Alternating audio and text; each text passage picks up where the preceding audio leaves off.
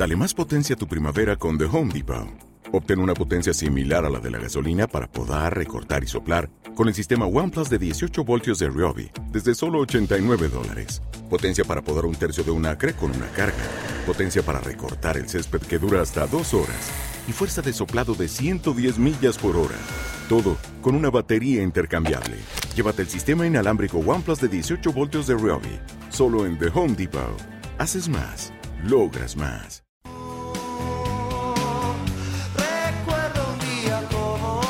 Ver, déjala, déjala un poquito más, déjala un poquito más. Dale, dale, dale.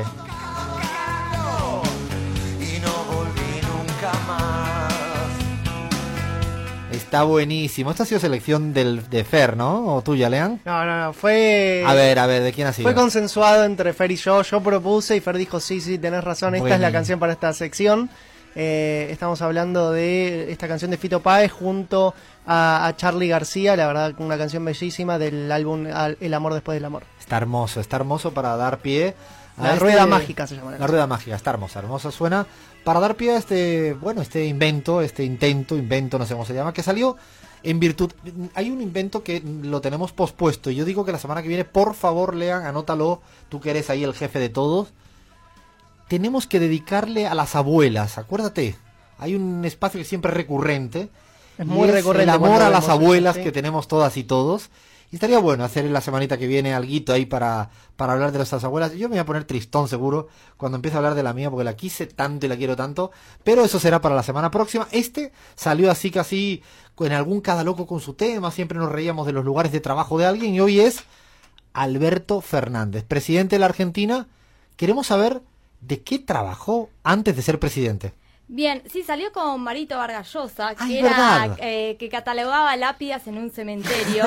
Oh, lindo trabajo. ¿Cómo estamos ¡Qué inaugurando trabajazo! la sección? Eh, me gustaría hacer un, a ver, un ping-pong de trabajos extraños. Antes de pasar por la pizarra, todos tenemos un pasado. Eh, Alfredo, a ver, el- el- tu primer trabajo, un trabajo bizarro. Yo el trabajo más pintoresco que tengo, me río por no llorar. Cuando llegué a hacer el doctorado a Barcelona, obviamente no tenía plata ni nada, ni empezaba a estudiar. Y ahí eh, se me ocurrió irme a un telepizza, un vende- eh, de los que reparten pizza. Hasta aquí no tenían ni, más o menos, es algo normal. Me presenté, yo fui a hacer mi entrevista muy serio, con esta pinta que tengo, ¿no? Así de, bueno, sí, y me dijo la, la- la clave. ¿Usted sabe manejar motos? Y yo mentí, como un bellaco. No sé manejar nada. Bicicleta sí. Y dije que sí. Solo trabajé dos horas. Todo se puede aprender. Solo trabajé dos horas, entregué una pizza solo en dos horas, porque no sabía manejar eh, esto y la verdad que entre otras cosas trabajé de repartidor de pizza eh, motorizado sin saber manejar, lo cual fue patético lo mío. Lean, Yo, eh, bueno, antes de, de trabajar en los medios de comunicación, trabajé de testeador de páginas web. Es decir, mm, eh, me fijaba si los botones andaban bien, si fallaban las imágenes, si los textos estaban bien. Eso es lo que. Esa es mi vida antes del periodismo. madre mía. me gustaría preguntarle al invitado X, pero No, bueno, no, no le provoques, no le provoques. Y yo tengo una, una anécdota que empecé trabajando de delivery y repartidor de un chino, de un restaurante chino, y el chino no podía pronunciar mi nombre y en vez de Jair me decía Sequia. No sé por qué, pero me rebautizó y siempre me queda esa anécdota del chino que me llamaba Sequia. Sequia. Y Listo. yo se la devolví porque el, el señor este, el trabajador chino, tenía un hijo que se llamaba Gerua y yo le decía Edward. Y se ponía muy nervioso. Pero fue mi experiencia de delivery de un restaurante chino. Sequia, bueno, ya después de haber escuchado a Sequia, te toca a ti, Bahía. Bien, yo pasé por muchísimos trabajos, pero bueno, como es la época de las fiestas, creo que el más bizarro fue en la vía pública, estaba eh, promocionaba perfumes que yo no uso, no sé nada, con una vestimenta era como un vestido de oro y la gente me preguntaba queremos "¿Qué sos? foto, queremos ¿Qué foto. sos?". Cintia, esto va a las Eh, redes.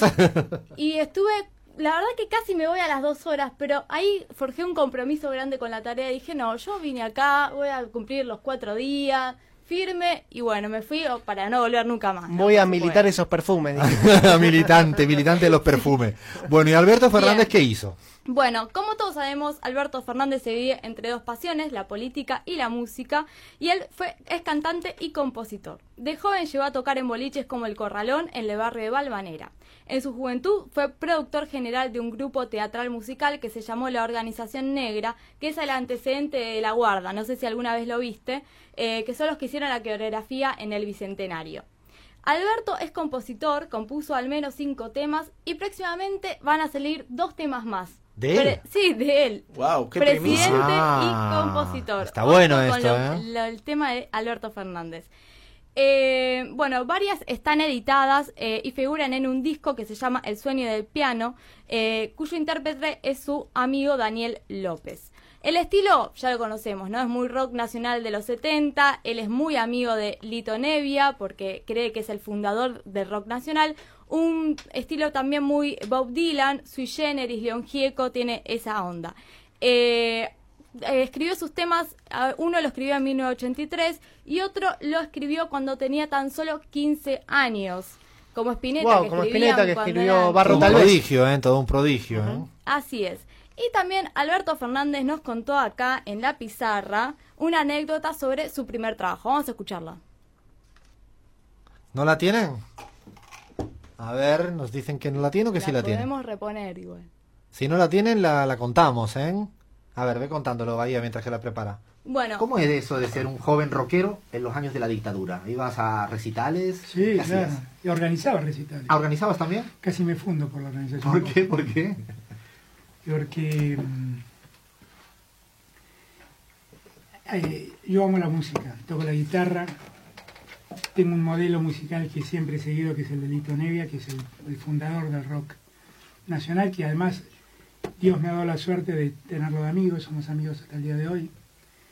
Y, mm, y claro, eh, hacía música, tocaba la guitarra, componía, y me pasaba que, que también quería hacer algo más por difundir la música. Entonces con un grupo de amigos nos empezamos, empezamos a producir recitales, ya con la dictadura en marcha, Fue la dictadura en marcha. con la dictadura en marcha.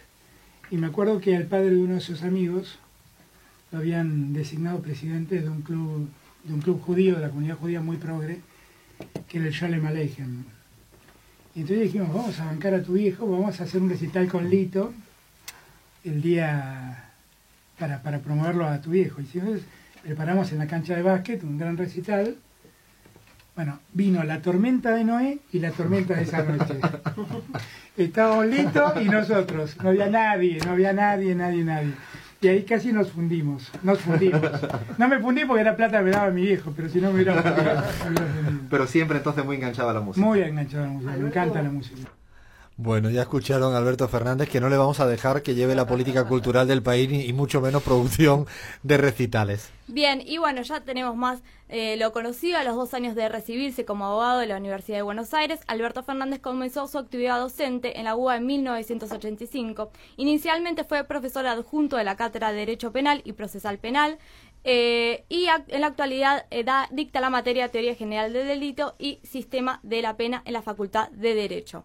Eh, tuvo también un pasado como militante en eh, la Unión eh, de Estudiantes Secundarios en la UES y eh, básicamente después ya viene toda su trayectoria política que ya todos la O conocemos. sea, música, se dedicó a hacer mucho de profesor universitario y también tuvo algún periodo de abogacía, sería como los tres grandes ejes y ahora le Y toca... la- organizador de un recital fallido. Sí, no hay eso, la mancha negra que tiene el currículum vitae. Esperemos que se le dé un poco mejor el hecho de la presidencia de la Argentina. Seguramente la semana que viene también haremos otro en qué trabajó y si los oyentes saben de trabajos de estos personajes, que nos digan, que nos digan por qué ahora estamos buscando Lenin Moreno.